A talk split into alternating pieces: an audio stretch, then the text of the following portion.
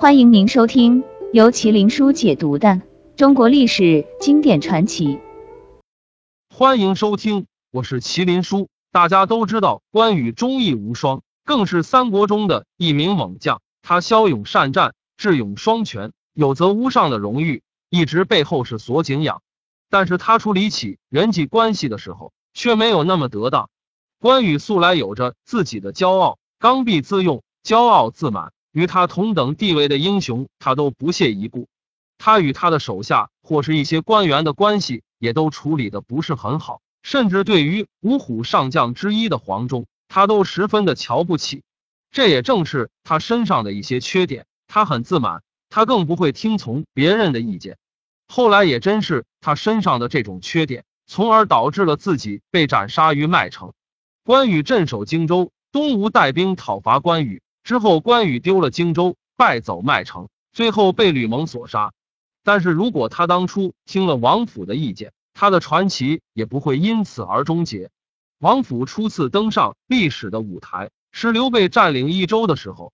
王府本来就是益州的本地人，他有很高的人气，当地人对他的评价也很高。他一开始是刘璋的手下，后来益州地盘易主，他自然也跟着加入了刘备。刘备很重用人才，而且有着卓越的识人眼光。王府他本来就很有才干，所以刘备便将他拿来重用。后来王府被调到荆州，让他去辅佐关羽。在关羽的手下做事之后，他便担任关羽的随军司马。按理来说，他这个职位也相当于很大，有很大的话语权。但是关羽从来没有正眼瞧过他，更别说他提了一些意见了。王府算得上一位足智多谋的人物，他也尽心尽力的帮助关羽去管理荆州这座城池。可惜从加入开始，他一直都没有得到很好的发展机会。他曾多次给关羽提过意见，但是关羽都刚愎自用，没有采纳他的意见。他第一次提出建议的时候，是在关羽打算带兵攻打襄阳之前。当时王府就提醒他说，吕蒙的威胁很大。所以一定要严加提防，不能让吕蒙带兵钻了空子，断了荆州的后路。但是关羽没有听从，他是执意出兵北上。在关羽出兵北上之后，他便留下潘瑞镇守荆州。但是王府就告诉关羽，此人人品有问题，而且只会纸上谈兵，不可大用。但是关羽非但不听，反而斥责王府一顿。镇守荆州本来就是一个重任。所以往后考虑，一定要留守一位十分可以信赖的人。但是关羽随意点兵遣将，留下了不够尽心尽力的潘瑞留守后方，镇守荆州。后来果不其然，荆州失守了。也正是当时的留守将军潘瑞受到了东吴的好处的诱惑，从而开门投降。荆州失守之后，烽火台并没有传达出预警的信息。之后，潘瑞更是将荆州九郡的地图和蜀国入川的一些军事情报全部告诉了孙权。东吴得到这种重要的情报，则有了足够的时间来反应，做出了一系列的战略调整。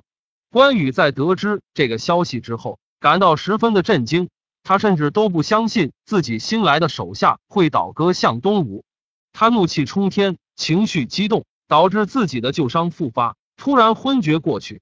荆州失守之后，他自己的家属也被抓了起来。关羽十分悔恨，没有听王府所言，但是已经为时已晚，他便匆匆派自己的手下马良前去求援，而自己则带着部队匆匆赶往荆州。关羽虽为带兵统帅的将领，但是他却没有处理好自己和手下的关系，而吕蒙恰恰正是因为这一点，策反了他许多的手下。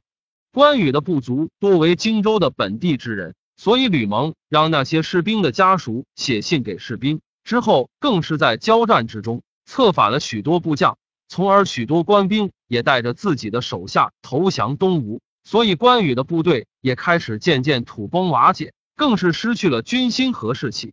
关羽虽然勇猛过人，但是他始终不能以一敌百，在被东吴俘虏之后，更是誓死不从，从而导致身首异处。若是当时他听从王府之言，也不会落得如此下场。大家别忘了点赞、评论、分享，多谢支持。